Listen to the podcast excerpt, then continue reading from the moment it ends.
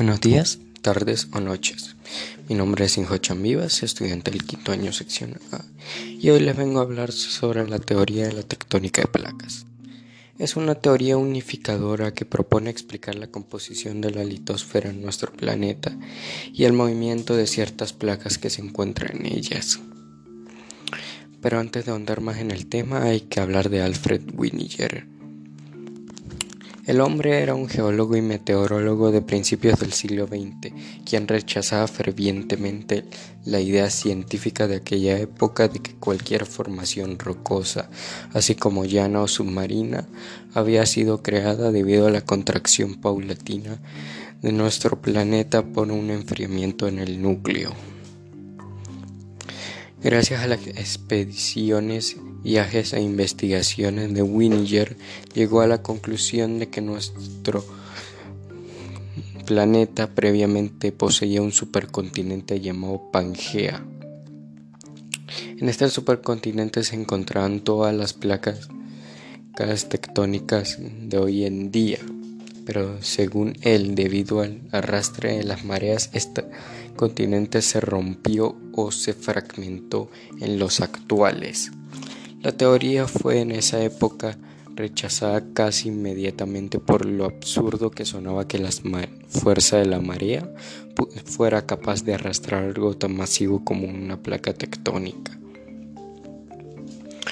Alfred Winiger siguió con sus investigaciones y viajes descubriendo pruebas que apoyaban su teoría en parte el descubrimiento de fósiles animales y plantas parecidos tanto en América como en África y Australia.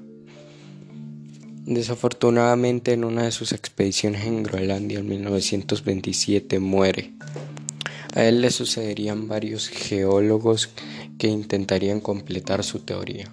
El más famoso de ellos, Harry Hess el cual fue capaz de descubrir que el desplazamiento de las placas tectónicas ocurría no debido a la marea, sino debido al movimiento del manto interior, el cual poseía cierta cantidad de minerales y metales líquidos debido a la temperatura del núcleo, por lo tanto eran más suaves y desplazables. ellos eran los verdaderos responsables del movimiento de la placa tectónica.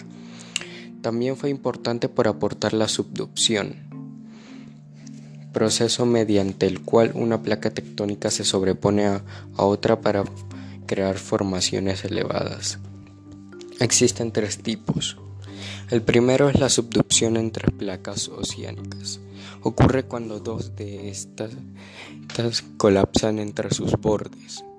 Esto hace que los bordes de los mismos se eleven permitiendo entrar a la litosfera un poco de material del manto interior.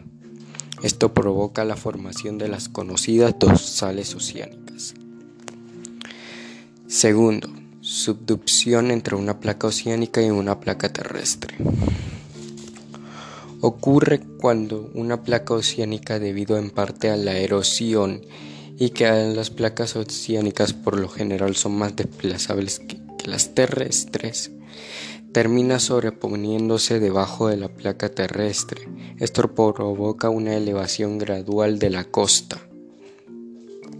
3. Subducción entre dos placas terrestres.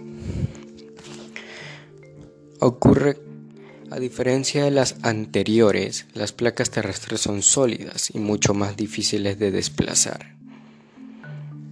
Por lo tanto, a la hora de la formación de cordilleras o montañas, se provoca por un choque brusco entre ellos, al igual que la anterior se termina sobreponiendo una sobre la otra. Harry Hayes también aportó al campo de la geología el descubrimiento de que los polos magnéticos se movían en parte a las placas tectónicas y que los polos magnéticos también podían diferir de la ubicación geográfica en la que los marcábamos. Ahora, al principio el polo norte se encontraba en Hawái y se fue moviendo gradualmente debido a las placas tectónicas hacia el norte. Siguiendo con la teoría de la tectónica de placas, también, hubo otros geólogos y geofísicos que aportaron más a su tema, como Maurice Erning, conocido por tomar las primeras fotografías del fondo ciánico. Arthur Holmes, conocido por ser el primero en usar radiometría para medir las temperaturas del manto interior. Fuera de ello, la, teoría de la tectónica de placas también aporta el que los sismos o maremotos ocurren cuando los choques bruscos causados por subducción son lo suficientemente fuertes como para mover y pisar la litosfera exterior, aunque según la teoría y la evidencia real esto ocurre muy brevemente.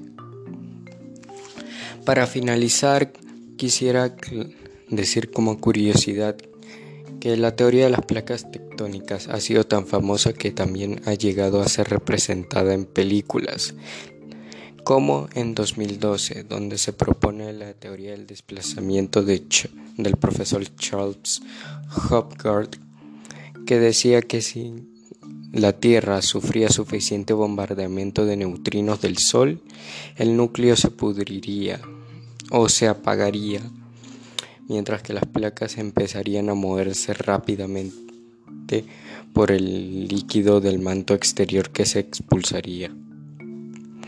Gracias, esta fue mi podcast o audio exposición.